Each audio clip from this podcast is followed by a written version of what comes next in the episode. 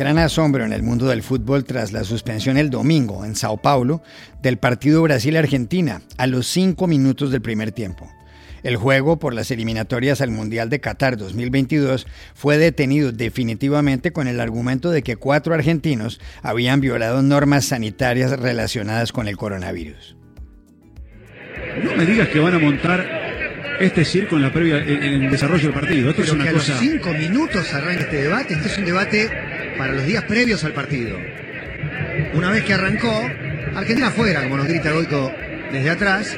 No es nuestro problema afuera. Confirmado, me dicen desde San Pablo, son delegados sanitarios que se metieron en el campo de juego. ¿Qué va a pasar con el partido? ¿Se jugará el resto? ¿A quién le corresponderán los puntos? Para saberlo, llamamos a Buenos Aires al conocido periodista deportivo Jorge Barraza. Conmoción en Chile al descubrirse que la historia de uno de los vicepresidentes de la Convención Constitucional, Rodrigo Rojas Bade, que se hizo famoso durante el estallido social de 2019, era mentira. Nunca tuvo cáncer, como dijo muchas veces. ¿Afecta eso el proceso constituyente? Se lo preguntamos en Santiago a José María del Pino, corresponsal del Grupo Clarín. Gran revuelo ha causado en Colombia el hecho de que varios escritores no hubieran sido invitados por el gobierno a la Feria del Libro de Madrid, que empieza este viernes. Colombia es el país invitado y el presidente Iván Duque participará. Hay quien dice que la no invitación se debe a que son críticos del gobierno. Sobre la polémica hablamos ayer con la escritora colombiana Piedad Bonet. Hola, bienvenidos a El Washington Post. Soy Juan Carlos Iragorri desde Madrid. Soy Dori Toribio desde Washington, D.C. Soy Jorge Espinosa desde Bogotá. Es martes 7 de septiembre y esto es todo lo que usted debería saber hoy.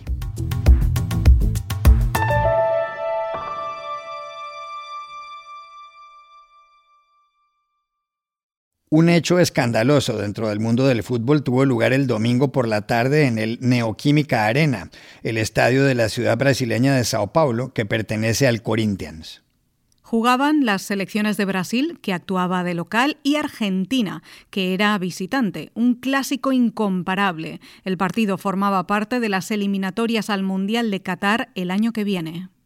No habían transcurrido cinco minutos del primer tiempo cuando los jugadores, entre los cuales estaban la estrella brasileña Neymar y el astro argentino Lionel Messi, vieron algo inusual en un costado del campo. Eran agentes de la Agencia Nacional de Vigilancia Sanitaria Anvisa, que querían impedir que tres jugadores argentinos que estaban en la cancha y otro más en el banco de suplentes continuaran ahí. Se trataba de Emiliano Martínez, portero del Aston Villa inglés, y del defensa central Cuti Romero y del volante o centrocampista Giovanni Lo Celso, ambos del Tottenham, también de la Premier League. El cuarto jugador era el suplente Emiliano Buendía del Aston Villa. Los agentes manifestaron que los cuatro ni declararon que en las últimas dos semanas habían estado en el Reino Unido, ni cumplieron una cuarentena de 14 días que se exige a quienes llegan de ese país. En la cancha, en medio del alboroto, se oyó a Messi cuando preguntaba, Hace tres días que estamos acá y estaban esperando a que empezara el partido para decirnos que no podíamos jugar.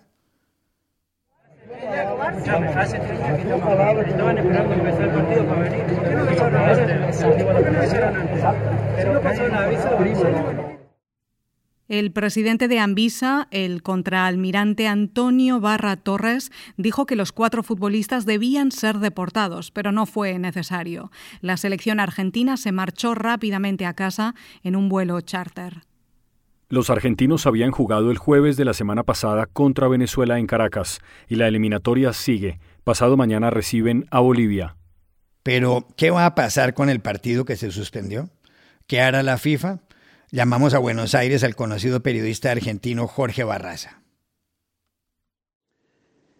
Es muy difícil predecir qué hará la FIFA, que está entre la espada y la pared porque hay una situación muy delicada y es que, no sé si es la primera vez en la historia del fútbol, pero un sujeto en apariencia, un particular armado, entra en un campo de juego mientras se disputa un partido de la envergadura de Brasil-Argentina por eliminatoria que están viendo millones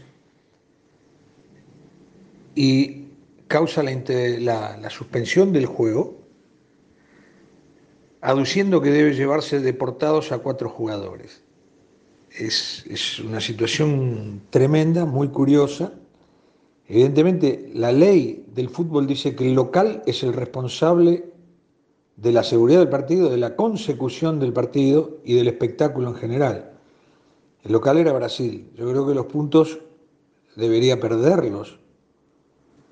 Eh, a mí me llama mucho la atención que un país que tiene casi 600.000 muertos y 21 millones de infectados por COVID ponga el énfasis en cuatro jugadores que han dado eh, negativo en diversos testeos e hisopados y, ponga una, eh, una obstinación tan encarnizada por detenerlos y que espere a que se juegue el partido para hacerlo. Me llama mucho la atención. Esto no viene de la parte deportiva, esto viene de mucho más arriba.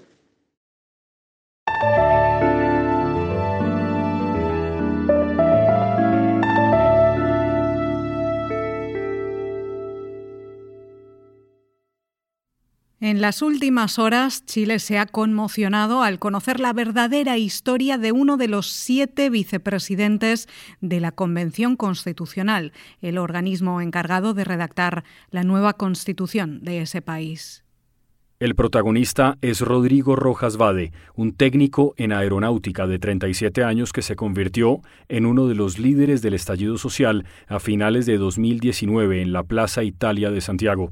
Se hizo célebre, entre otras cosas, porque luchaba, según él, contra un cáncer. Rojas Vade, con su cabeza rapada, contó varias veces su drama. Dijo públicamente que en 2013 le habían diagnosticado una leucemia linfocítica aguda mixta y que lo habían tratado con quimioterapia en distintos hospitales, como la clínica alemana.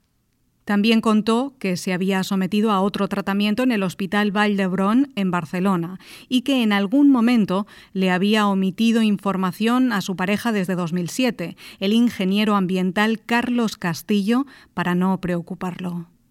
En las marchas de protesta y en las entrevistas, Rojas Vade dejaba claro que había que luchar contra las desigualdades en su país. No lucho contra el cáncer, lucho para pagar la quimio. Salud digna para Chile, decía una de sus pancartas más recordadas. Rodrigo Rojas Vade era ya una figura nacional. El 16 de mayo, cuando el pueblo escogió a los 155 miembros de la Convención Constitucional, casi queda de presidente. Sin embargo, el pasado fin de semana su leyenda se derrumbó. Una investigación del diario La Tercera y una entrevista que le hizo el mismo periódico demostraron que Rojas Bade mintió, que nunca había tenido cáncer, que todo era una farsa. Él habló por Instagram. Quería dirigirme a ustedes con, con mucha humildad, con mucha honestidad, para compartirles que cometí un error, un terriblemente error. No fui honesto ni con ustedes, ni con mi familia, ni con nadie. Contarles que yo mentí sobre mi diagnóstico. No tengo cáncer. Tengo un diagnóstico que todavía me cuesta mucho trabajo reconocer, que lo oculté para no enfrentarme al estigma, al estigma social. ¿Qué implicaciones para el proceso constituyente puede tener el caso de Rodrigo Rojas Vade? Consultamos en las calles de Santiago a José María del Pino, corresponsal del Grupo Clarín.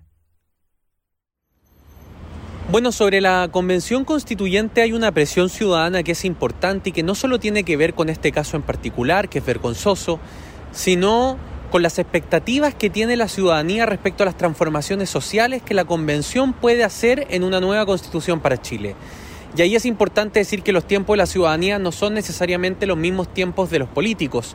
Y este proceso de instalación que ya va por los dos meses con la redacción del reglamento y de los primeros lineamientos ha hecho que la ciudadanía pierda un poco la paciencia, ¿no? Porque esperaban resultados más prontos, más concretos, aun cuando la política comparada nos demuestra que estos son procesos que llevan tiempo.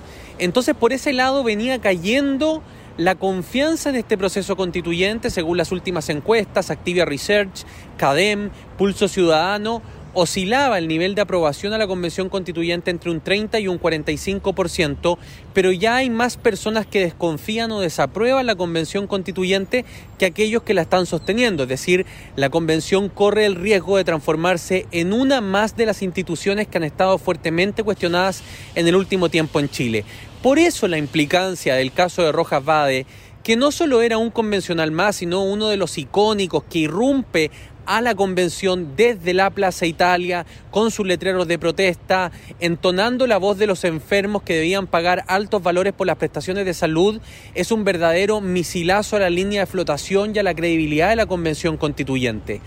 Hay incluso constituyentes de izquierda cercanos a Rojas Bade que piden su renuncia precisamente para que no se afecte el proceso ni el organismo producto de la acción de este convencional en particular.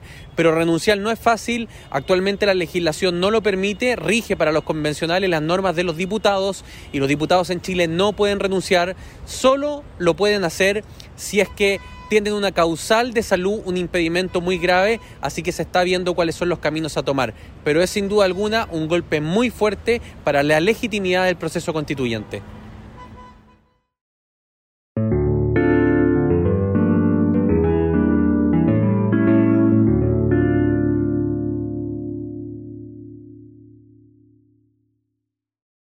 This podcast is sponsored by Monarch Money. Are you saving to reach your financial goals? Reaching those goals isn't just about getting more money, but by managing what you have. And the best way to manage your money? Monarch Money. Monarch Money is a new kind of finance app that's intuitive, powerful, ad-free, and takes the headaches out of budgeting. Try it free when you go to monarchmoney.com slash podcast. Monarch puts all your accounts, investments, transactions, and finances at your fingertips. With a complete view of your finances, you'll gain insights on your spending and find new ways to save. Plus, Monarch lets you customize your dashboard, collaborate with your partner, set custom budgets and goals, and track your progress toward them. See why Mint users are turning to Monarch Money and loving it, and why the Wall Street Journal named Monarch Money the best budgeting app overall. Get a 30-day free trial when you go to monarchmoney.com slash podcast. That's M-O-N-A-R-C-H money.com slash podcast for your free trial. monarchmoney.com slash podcast. Desde ayer, aquí en Colombia, opiniones van y vienen sobre los escritores que van a representar al país como principal invitado a la Feria del Libro de Madrid. La feria, una de las más importantes del mundo, comienza el viernes en el Parque de El Retiro. El gobierno colombiano elaboró una lista de más de 30 escritores a los que invitó a la capital española. Allí estará también el presidente Iván Duque, que la semana que viene empieza una visita oficial. Verá al rey Felipe VI y al presidente del gobierno, el socialista Pedro Sánchez. Hasta ahora llamaba la atención que, si bien entre los escritores colombianos invitados había plumas tan conocidas como las de Darío Jaramillo Agudelo o Jorge Franco, no estuvieran las de Fernando Vallejo, Héctor Abad Faciolince o Laura Restrepo. Pero ayer un artículo del periodista cultural Winston Manrique encendió la polémica. Dice que este panorama incompleto de la literatura colombiana en la Feria del Libro de Madrid puede estar relacionado con algo que señaló el embajador de Colombia en España, Luis Guillermo Plata.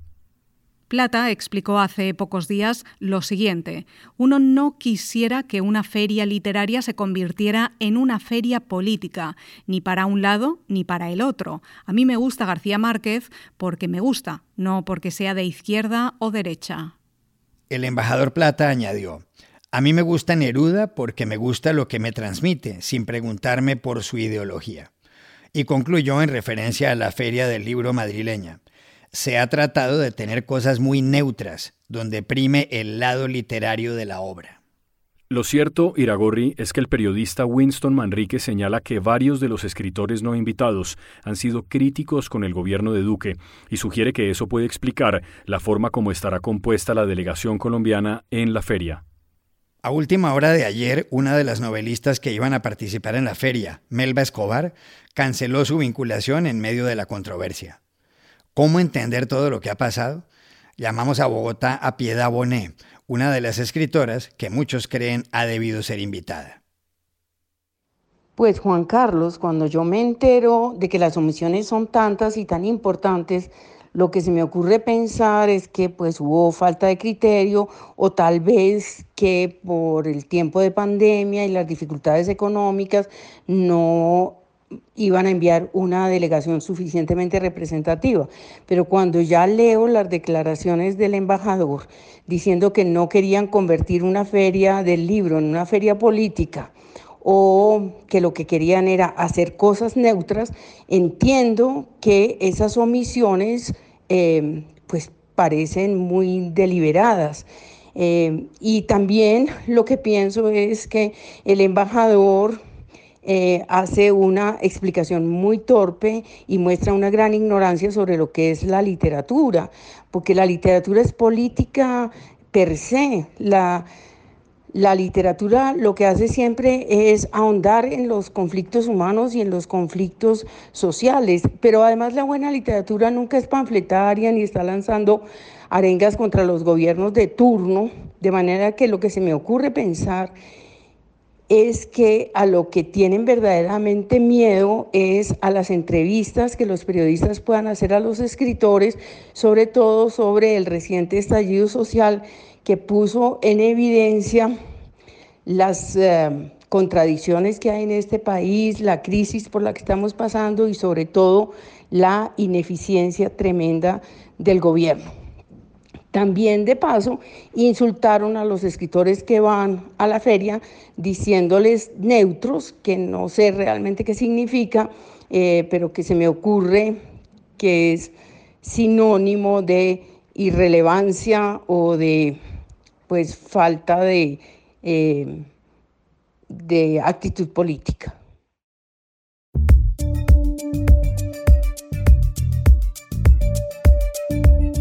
Y estas son otras cosas que usted también debería saber hoy. El presidente del Brasil, Jair Bolsonaro, ha convocado para hoy manifestaciones en las principales ciudades del país. Coincidiendo con el Día de la Independencia, ha pedido a sus seguidores que salgan a las calles a demostrar su apoyo. Por otro lado, exmandatarios y políticos de 26 países, entre los que se encuentran los expresidentes de Colombia y España, Ernesto Samper y José Luis Rodríguez Zapatero, han firmado una carta en la que advierten que estas protestas son una insurrección que pone en peligro la democracia brasileña. En México, una mayoría calificada de la Suprema Corte de Justicia anunció ayer que votará a favor de declarar inconstitucional la criminalización del aborto en el estado de Coahuila, en el noreste del país. Ocho de los once magistrados se mostraron de acuerdo con la ponencia del juez Luis María Aguilar, que propone desmontar un artículo del Código Penal de Coahuila que establece penas de cárcel de hasta tres años para mujeres que aborten de forma voluntaria. La Suprema Corte también examinará la legislación de Sinaloa. Un estudio del EU Tax Observer, un laboratorio independiente de la Escuela de Economía de París, encontró que grandes bancos europeos trasladan cerca de 20 mil millones de euros anuales de sus ganancias totales a paraísos fiscales. Esto representa el 14% de sus beneficios. El observatorio analizó los datos entregados por 36 bancos y encontró que solo 9 no reportan utilidades en paraísos tributarios. Los 27 restantes sí lo hacen. El banco británico HS SBC es el que más. Y aquí termina el episodio de hoy de El Washington Post, El Guapo. En la producción estuvo Cecilia Favela. Por favor, cuídense mucho. Y pueden suscribirse a nuestro podcast en nuestro sitio web, elwashingtonpost.com, seguirnos en nuestra cuenta de Twitter, arroba el post, y también nos encontrarán en Facebook, buscando el Post Podcast. Chao, hasta la próxima.